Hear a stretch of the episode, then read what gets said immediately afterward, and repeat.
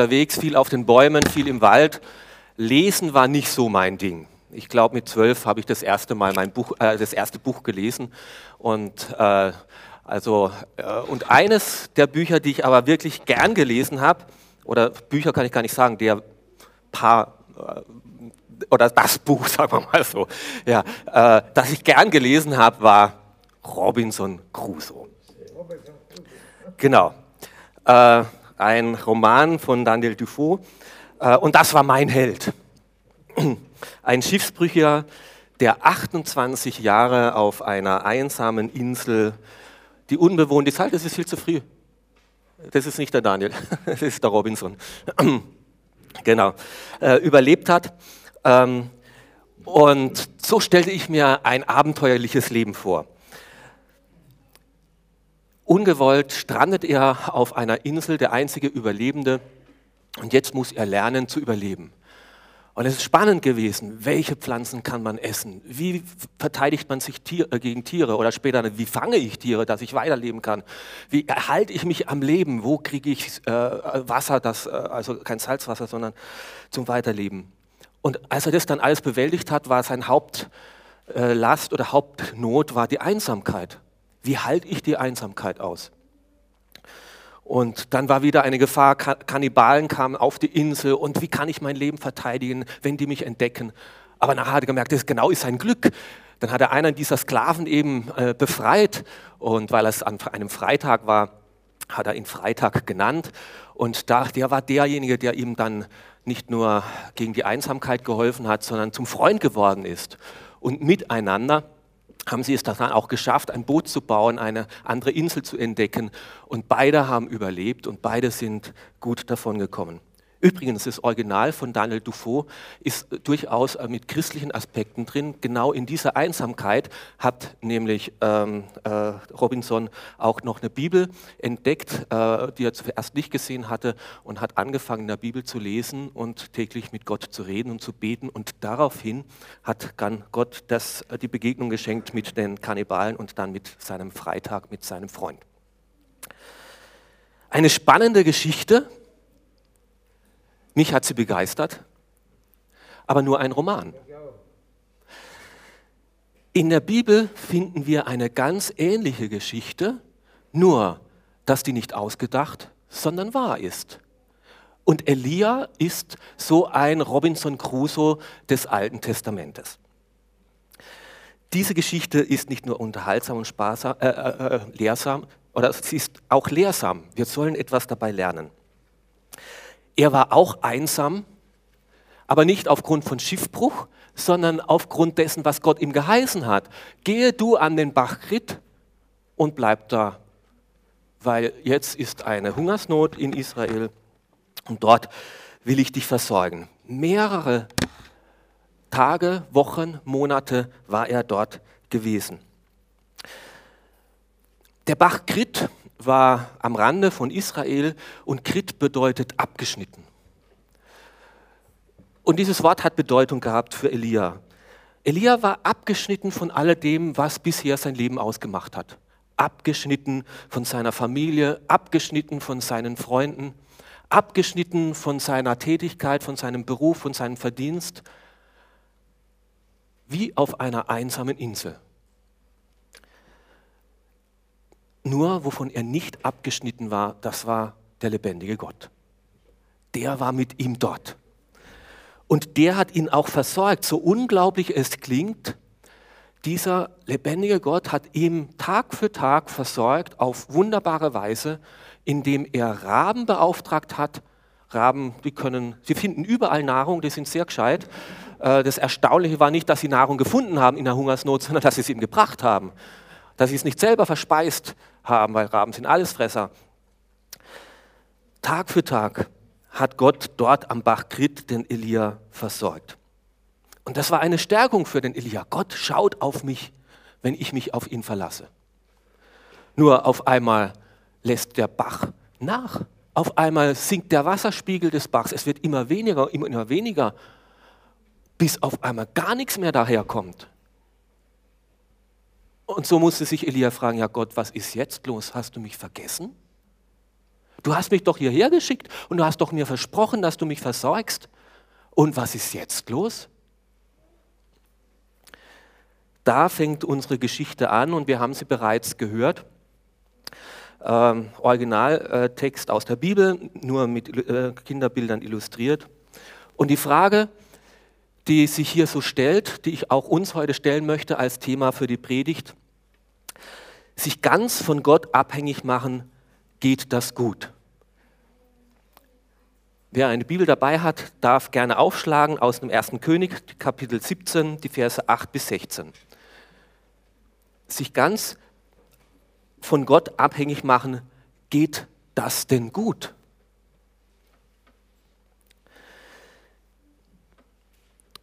Wenn wir die Geschichte von hinten lesen, Ende gut, alles gut. Gott meint es gut, wenn wir es von hinten aufrollen. Von hinten betrachtet ist die Geschichte ja super. Er sieht einen Elia einsam an einem ausgetrockneten Bach, der kein Wasser hat. Und er sieht eine Witwe, die hat zwar Wasser, aber kein Brot. Also was wäre es besser, wie die zusammenzuführen? Gott hat den Elia nicht vergessen. Der will den Elia ja versorgen mit Wasser und Brot und mit Gemeinschaft nach der langen Zeit der Einsamkeit. Das Wasser ausgetrocknet, der Bach ist ausgetrocknet und so war Elia auch innerlich ausgetrocknet, innerlich einsam. Es war, die Gemeinschaft fehlte. Er sehnte sich nach Gemeinschaft und nicht nur nach irgendeiner Gemeinschaft, nach irgendeinem Menschen, mit dem man vernünftig reden kann, sondern nach geistlicher Gemeinschaft, mit jemand, mit dem er seinen Glauben teilen konnte. Und Gott wollte ihn versorgen mit Nahrung und mit geistlicher Nahrung, mit geistlicher Gemeinschaft. Gott sieht ihn und er meint es gut. Und genau deswegen lässt er den Bach austrocknen. Und Gott sieht nicht nur seinen auserwählten Propheten da am Bach Krit sitzen, er sieht auch eine einsame Witwe irgendwo im Ausland sitzen. Die hat auch große Probleme. Die hat auch den Eindruck, dass Gott ihn, sie auf einmal verlassen hat. Sie hat zwar Wasser, aber kein Brot. Sie hat zwar Nahrung, äh, oder sie hat zwar Wasser, aber sie hat keine Nahrung für ihren Körper und sie hat auch keine Nahrung für ihre Seele. Sie sehnte sich nach Worte des lebendigen Gottes, nach dem Brot des Lebens, das ihrem Leben Sinn und Hoffnung und Nahrung gibt. Und sie war auf der Suche nach diesem lebendigen Gott. Aber wer würde ihr davon erzählen? Und Gott will jetzt beide zusammenbringen, beide segnen, für beide da sein. Er meint es gut mit Elia, er meint es gut mit der Witwe. Aber versetzen wir uns jetzt mal in ihre Lage hinein. Vom Ende her ist die Geschichte ja logisch und schön. Nur in der Situation heraus. Sie mussten lernen, das wenige, was sie hatten, loszulassen, damit Gott sie noch viel mehr beschenken konnte. Das ist ein Satz, den kann man sich merken. Sie mussten lernen, das wenige, was sie noch hatten, loszulassen, damit sie Gott noch viel mehr beschenken konnte. Gott meint es gut, und auch wenn es für uns nicht, auch wenn wir es nicht verstehen, schon die nächste. Elia hat jetzt gedacht, warum kann es nicht so weitergehen wie bisher? Ich habe doch auf dich vertraut. Ich habe genau das gemacht, was du mir gesagt hast. Und bisher ging das ja auch gut. Und bisher hast du mich auch super äh, cool versorgt. Und ich bin angewiesen auf dich. Und, ich, und Tag für Tag kommen die Raben. Und jeden Tag erlebe ich, wie du dich um mich kümmerst. Warum kann jetzt der Bach nicht weiter so fließen? Oder wenn schon nicht der Bach weiterfließen kann, ich verstehe das ja, Hungersnot, okay, es regnet nicht im ganzen Land, okay, gut. Aber dann zeigt mir doch wenigstens eine Quelle, wo es noch Wasser gibt. Oder wenn es auch nicht geht, wenn die auch alle ausgetrocknet sind in Israel wegen dieser Hungersnoten, wegen dieser Dürre, dann schick doch noch einen dritten Raben, der mir auch noch einen Krug Wasser schickt. Du hast ja eh schon zwei beauftragt mit Brot und Fleisch. Zum Hamburger noch eine Cola dazu. Es macht nicht wirklich Sinn. Hat mich Gott vielleicht vergessen? Nein, Gott hat ihn nicht vergessen und er gibt ihm auch in der rechtlichen Situation eine Antwort. Da sprach der Herr zu Elia, stehe auf und gehe nach Zapat in die Nähe von Sidon und bleibe dort. Ich habe dort eine Witwe den Auftrag gegeben, dich zu versorgen. Super, Gott redet zu ihm. Er redet zu ihm und gibt ihm klare Anweisungen. Super, nur verstanden hat es der Elia überhaupt nicht, weil das macht nicht Sinn. Also warum soll ich nach Sidon gehen, in die Nähe von Sidon? Sidon, hallo, klingelt es da bei euch? Isabel kommt daher, wegen der er die ganzen Probleme hat. Da ist das Zentrum des Baalskult, Zapat bei Sidon. Da soll ich hin in Feindesland? Das ist ja hochgradig gefährlich. Da, wo der Baals Staatsreligion ist, hier bin ich wenigstens halbwegs sicher. Und eine Witwe beauftragen, also, also wenn jemand nicht etwas übrig hat und nichts zum Geben hat und, und garantiert nicht reich ist, dann sind es die Witwen. Wieso soll ich mich gerade jetzt auf eine Witwe einlassen?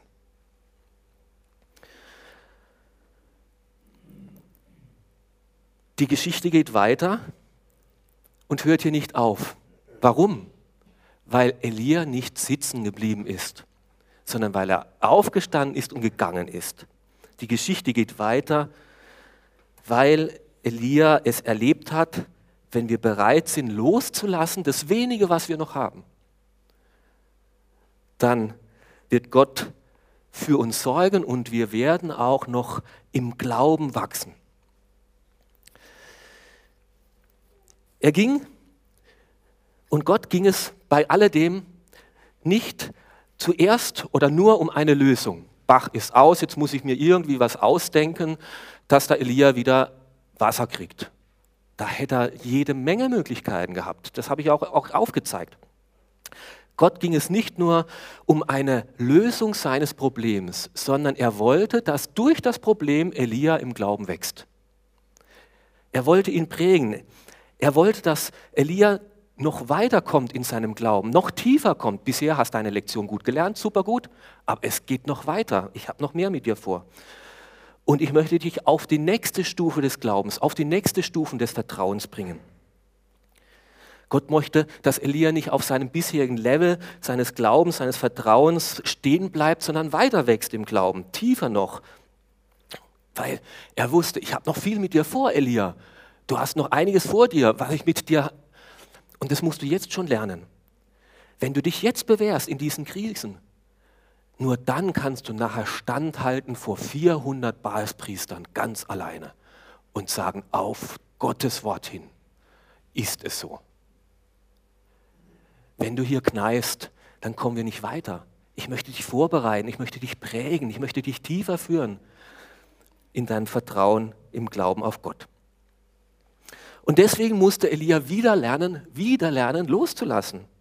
Die gewohnte Umgebung, die gewohnten Abläufe, die routinemäßige Sicherheit, die eigene Vorstellung, wie es so weitergehen könnte. Und er musste sich auf eine gefährliche Reise machen, allein auf die Anweisung Gottes hin.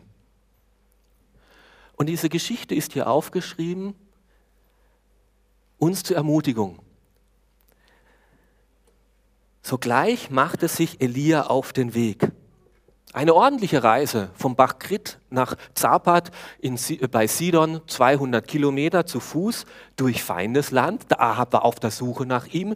Boah, dass der mich ja nicht entdeckt. Und so musste er ganz schön aufpassen, auch unterwegs. Und schließlich kam er dann dort auch an. Und Gott hatte offensichtlich die Situation vorbereitet. Noch bevor er in Zapat in die Stadt hineinkommt, noch außerhalb der Stadt, außerhalb der Stadttore, begegnet ihm eine Frau, die Feuerholz sammelt. Und wie das auch heute noch so ist, an der Kleidung von Witwen, an der Kleidung von Menschen, die in Trauer sind, kann man erkennen, dass äh, ihr Angehöriger gestorben ist. Und so erkennt auch Elia, es ist eine Witwe. Sie ist allein und denkt sich, Gott hat mir gesagt, eine Witwe wird mich versorgen. Naja, wird es vielleicht diese sein? Also auf sie zugehen und fragen, worum geht es mir fehlt Wasser. Also fragt er als erstes, könntest du mir ein Glas Wasser bringen? Und die Frau sagt, ja, gerne, mache ich. Und indem sie sich umdreht und auf dem Weg ist, ruft er noch so nach, ach, und wenn du schon unterwegs bist, bitte doch auch noch ein Stück Brot. Und die Antwort der Frau ist jetzt wirklich erstaunlich. So wahr der Herr dein Gott lebt.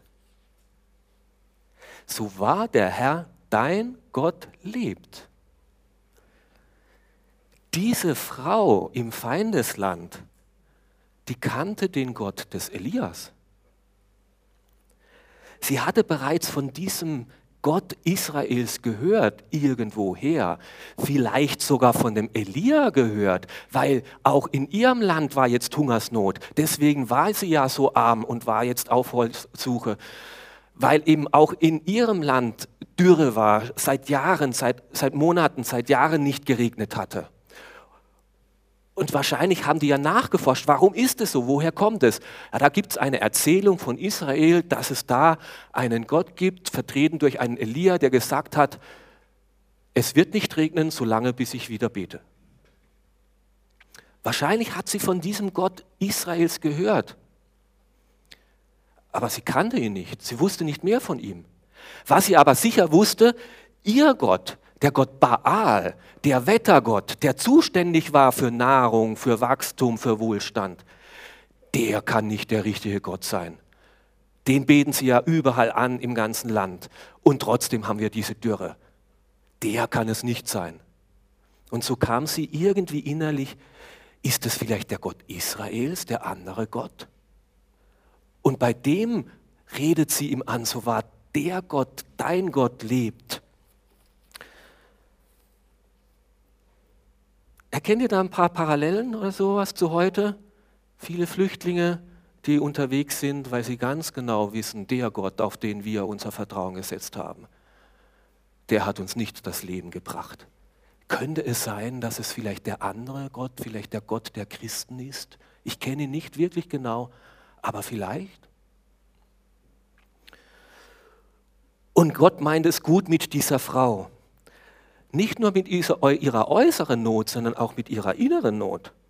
Er schickt den Elia, den Mann, der Gott kennt, zu dieser Frau und bringt sie zusammen. Ist das nicht großartig? Er sieht die Not, die Einsamkeit des Elias, er sieht die geistliche Not dieser Frau und führt es. Und Gott äh, und Elia darf erleben, dass selbst in Feindesland, in dem Land Baals Menschen zum lebendigen Glauben an den lebendigen Gott kommen. Und das, was Gott bezwecken wollte mit dieser Hungersnot, ich schicke euch eine äußere Dürrezeit, eine äußere Hungersnot in der Hoffnung, dass ein innerer Hunger wieder nach dem lebendigen Gott erwächst in Israel. Und er erlebt, dass das tatsächlich passiert. Im Feindesland, dass diese Frau zu diesem lebendigen Gott findet. Aber was ist das, was sie tun soll? Was soll auch sie lernen? Und hier wiederholt sich fast die Geschichte von Elia.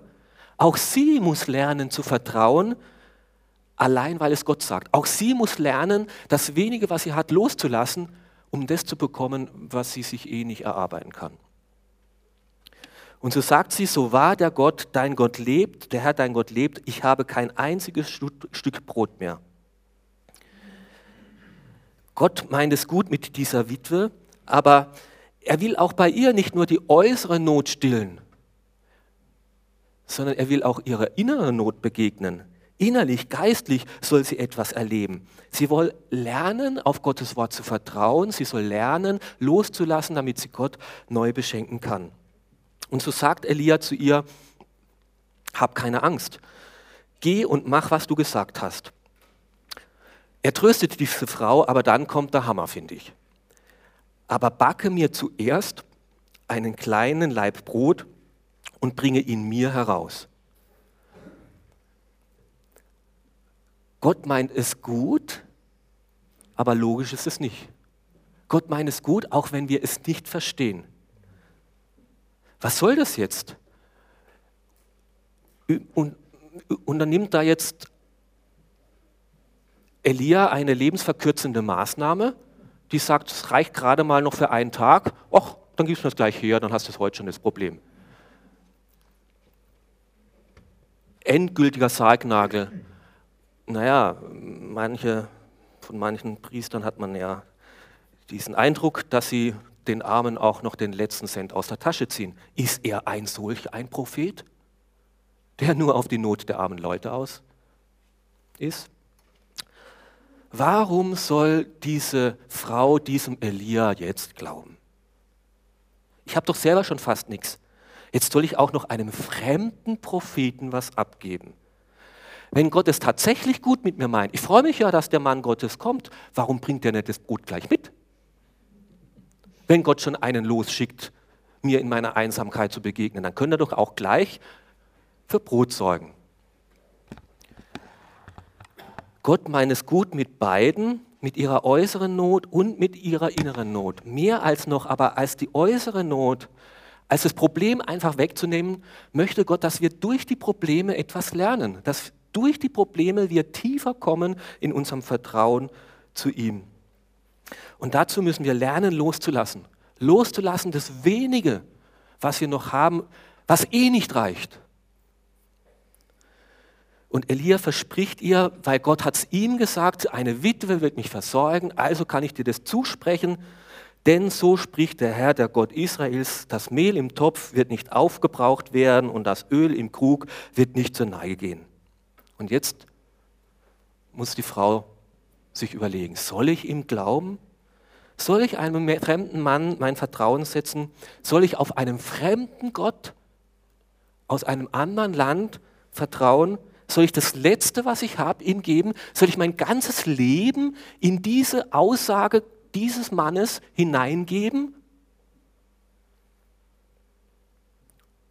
Was hättest du getan an der Stelle von dieser Frau? Sich ganz, so ganz in die Abhängigkeit Gottes zu geben, ist nicht einfach. Es ist wirklich schwer. Aber uns zur Ermutigung ist das aufgeschrieben, um uns zu ermutigen. Wer bereit ist, loszulassen, der wird Gottes Fürsorge erleben und wird im Glauben reifen. Wer bereit ist, loszulassen, wird Gottes Fürsorge erleben und wird im Glauben noch wachsen und reifen. Und so lesen wir in dieser Geschichte, sie ging los und tat es. Genauso wie Elia auch losgegangen ist und seine Sicherheiten aufgegeben hat und es tat. Objekt gesehen, objektiv gesehen, wenn man jetzt so von Abstand hier betritt, so, so am Schreibtisch und hier so auf den Sesseln, dann ist es ja halbwegs vernünftig. Ja? Also mit diesem wenigen, was sie hat, kann sie sich eh nicht ernähren auf Dauer. Und ob sie jetzt einen Tag früher oder später dann nichts mehr hat, ist ja gerade egal. Aber wenn es stimmt, was er sagt, dann habe ich ja nur gewonnen. Nur so denken wir in der Situation nicht. Lieber den Spatz in der Hand als die Taube auf dem Dach. Und lieber jetzt das noch wenige, was ich habe, festzuhalten. Umso erstaunlicher ist es, dass sie es tat und wie selbstverständlich, als ob es das Normalste von der Welt wäre, der nächste Satz, sie, Elia und ihr Sohn aßen viele Tage lang, wie es der Herr durch Elia versprochen hatte. Weil sie das wenige losließ, konnte Gott ihr viel mehr geben.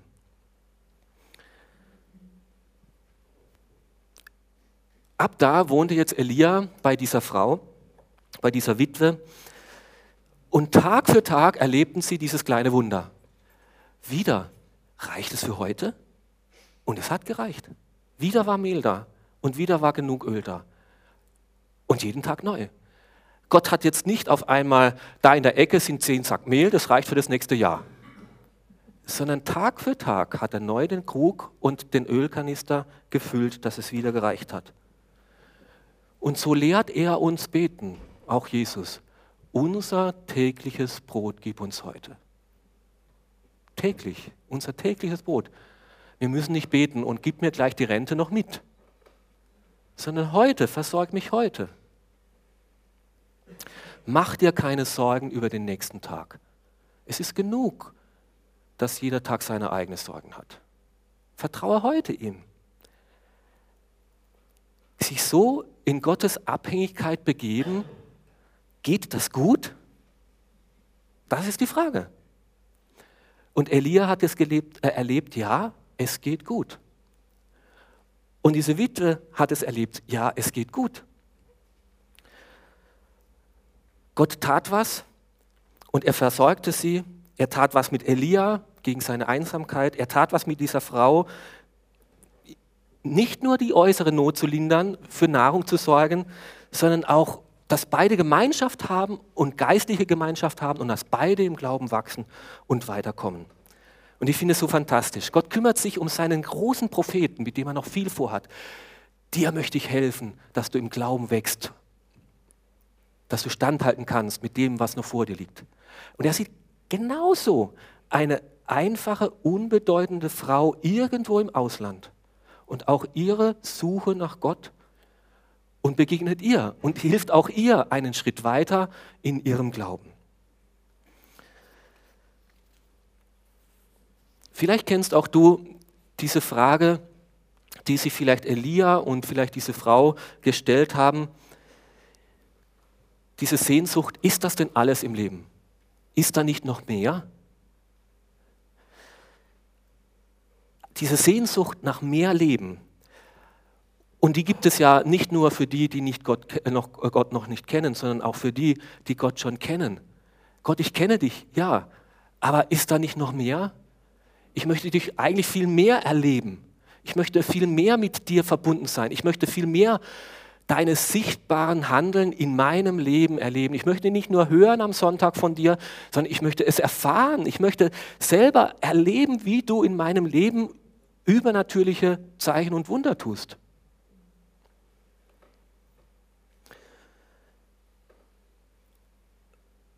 Und dann stellt sich uns diese Frage, kann man Gott, lohnt es sich, so ganz in die Abhängigkeit von Gott zu begeben? Geht das? Kommt man da nicht zu kurz? Vielleicht denkst du, Gott hat mich vergessen, mir geht es so schlecht, wie kann Gott es zulassen? Er kümmert sich um alle, aber um mich nicht. Ich habe zu viel zum Sterben, aber zu wenig zum Leben. Mir geht es wie dieser Witwe. Irgendwo wird es vielleicht einen Gott geben, aber ich kenne ihn nicht wirklich, nicht persönlich. Es ist kläglich mein Leben. Das kann man nicht wirklich Leben bezeichnen. Es ist Überleben und wer weiß, wie lange ich das noch durchhalte. Und dann kann ich dir sagen, Gott hat dich nicht vergessen in deiner Situation und er sieht dich. Und er will dir begegnen, er will dir helfen, er will dir erfülltes Leben geben. Nur, es gilt die gleiche Bedingung wie bei dieser Frau. Du musst loslassen. Loslassen das wenige, was du noch hast. Und sagen, ich bestimme aber noch über das wenige, was ich noch habe, über mein eigenes Leben. Vielleicht hast du diese Angst. Soll ich wirklich mein ganzes Leben so Gott in die Hände geben, so ihm ganz vertrauen? Ich kenne ihn ja noch gar nicht gut genug und wirklich. Und diese Witwe möchte dich ermutigen. Lass dich drauf ein. Wenn dein Leben eh nur dürftig ist, setz dein ganzes Vertrauen auf diesen lebendigen Gott und bete vielleicht so wie diese Frau, wenn das stimmt, was dieser Mann da vorne sagt, dann will ich mein Leben Gott in deine Hände geben. Ernähre du mich und mach du was draus. Und ich bin überzeugt, Gott wird handeln und Gott wird antworten und du wirst ihn als den lebendigen Gott erleben. Er wird dir helfen und beistehen, mehr als es du dir jetzt vorstellen kannst. Vielleicht gilt es aber auch für dich, die, der du schon lange mit Jesus unterwegs bist. Du sitzt an einem Bach, an einem Ort, irgendwo, wo dich Gott hingestellt hat. Und du hast bisher seinen Segen erlebt und auf einmal bleibt er aus. Auf einmal versiegt der Bach. Es geht nicht mehr weiter wie bisher. Bisher hat mich Gott versorgt und es ist gut gegangen. Ich habe ja eh schon manches gewagt und mit Gott schon eine Weile unterwegs gewesen. Aber vielleicht möchte dich Gott weiterführen. Vielleicht möchte er, dass du die gewonnenen Sicherheiten bis dahin aufgibst Vielleicht möchte er,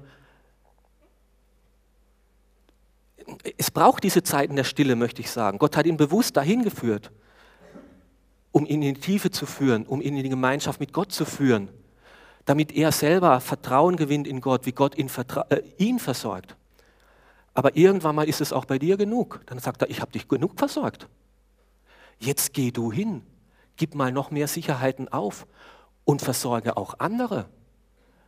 Setz mutige Schritte in Feindesland und geh mal hin zu deinen Nachbarn, deinen Freundeskollegen. Kümmere dich um die, um ihre geistliche Suche, um ihre geistliche Not. Bleib nicht sitzen, sondern setz das, was Gott dir gibt, wo Gott zu dir redet, auch für andere ein. Ja, es braucht diese Zeiten der Stille. Und wir dürfen nicht davonrennen, solange Gott noch mit uns, uns prägen will und unser. Aber es braucht manchmal auch diese Aufbruchszeiten und sagen so, jetzt hat Gott gesagt, die Phase ist vorbei, ich möchte dich tiefer führen, ich möchte dich weiterführen und dann dürfen wir nicht sitzen bleiben. Elia hat in seinem Vertrauen es gewagt und wenn er es nicht gewagt hätte, wäre er nicht zu dem Mann Gottes geworden, den Gott mit ihm eigentlich vorhatte. Er hätte nicht gelernt, in ganzer Abhängigkeit sich auf Gottes Wort zu vertrauen. Er hätte nicht gelernt, in Feindesland seinen Mann zu stehen. Er hätte nicht gelernt, auf Gebet hin große Zeichen und Wunder zu erwarten. Er wär, es wäre nicht möglich gewesen, dass er später dann vor 400 Baalspriestern seinen Mann als Mann Gottes steht. Und so wollte ihn Gott prägen und Gott muss es auch bei uns tun. Er muss erst da in uns arbeiten, damit er durch uns arbeiten kann. Und Gott will in uns arbeiten. Und er tut es. Aber dann will er auch durch uns arbeiten zu anderen hin. Und immer beginnt es damit, dass Gott herausfordert, Sicherheiten aufzugeben, loszulassen. Immer. Wenn Jesus im Neuen Testament redet, und wir haben das gelesen in der Bergpredigt, trachte zuerst nach dem Reich Gottes. Das schwierigste Wort ist es zuerst. Nach dem Reich Gottes zu trachten wenn alles andere halbwegs gut geht, ist ja leicht. Nur zuerst nach dem Reich Gottes zu trachten, das ist die Herausforderung. Das heißt loslassen. Oder seine Jünger hat das ja nicht nur gelehrt in der Bergpredigt, er hat es ja versucht, ihnen dann bildlich zu zeigen. Halt, hier ist so große Not. Wie begegnen wir dieser Not? Keine Ahnung, sagen die. Ist mir zu groß, ist eine Nummer zu groß, schicken wir sie in die anderen Dörfer, äh, sollen sie irgendwo selber sich Nahrung holen. Ja, was habt ihr denn? Ja, ein paar Fische, ein paar Brote. Reicht ja nicht, brauchen wir ja gar nicht erst anfangen. Ja, gibt's mal her. Als erstes loslassen, das wenige, was sie haben, damit Gott das draus machen kann, was wir nicht machen könnten. Und am Ende wird geteilt und alle werden satt. Und Paulus im Neuen Testament trödet in die gleiche Tube. Am ersten Tag jedes Monats gebt in das Reich Gottes. Nicht am letzten Tag, wenn am Ende vielleicht hoffentlich noch was auf dem Konto übrig bleibt, sondern am ersten Tag.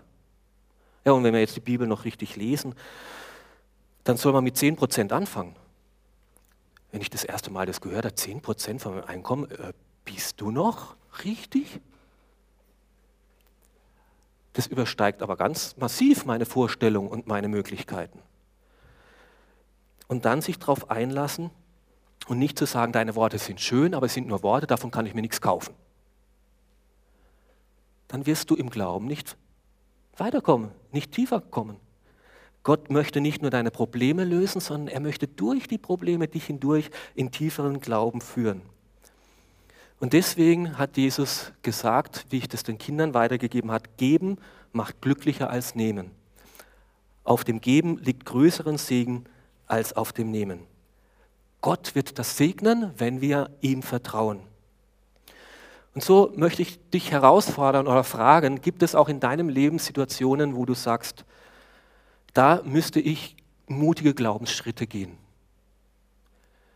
Vielleicht sitzt du noch am Bachgrit, wo du sagst, okay, da muss ich noch vertrauen, dass Gott mich weiterhin versorgt, dass ich gestärkt werde. Aber vielleicht möchte Gott auch zu dir reden, steh auf und geh.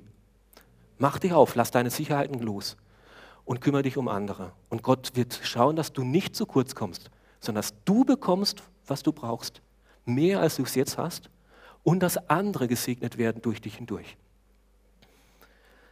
Nicht bei dem stehen bleiben, wo wir mal gelandet sind. Ich bin ja vor zehn Jahren zum Glauben gekommen und ich mache ja meinen Dienst in der Gemeinde und damit soll Gott jetzt auch zufrieden sein. Gott hat mehr vor. Und vielleicht spürst du dieses Verlangen. Das kann doch nicht alles sein. Und Gott möchte dir gerne auf diese Sehnsucht eingehen, indem wir lernen, mutige Glaubensschritte zu tun, wie diese Frau und wie dieser Mann. Amen. Ich möchte gerne beten.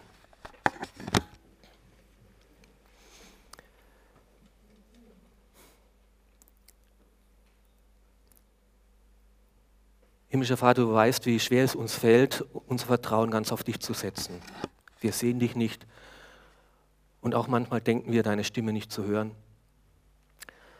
Und deswegen muss manchmal der Bach austrocknen und muss manchmal das Öl und das Mehl auch zu Ende gehen, damit wir wirklich vertrauen müssen, weil uns eh nichts anderes übrig bleibt. Herr, bitte stärke unseren Glauben. Hilf uns in unserer Sicherheitsstreben, uns überall festzuklammern, aber ja nicht bei dir. Führ uns heraus aus unserer falschen Sicherheit in mehr Glauben und Vertrauen in dich. Und egal, ob wir dich schon kennen oder nicht. Herr, und du weißt, wo ich stehe. Gib mir die Kraft, das Wenige abzugeben ich krieg's eh nicht hin, so wie es sein sollte, wie es müsste. Ich will dir vertrauen, dass du das schaffst, mit dem ich überfordert bin. Amen.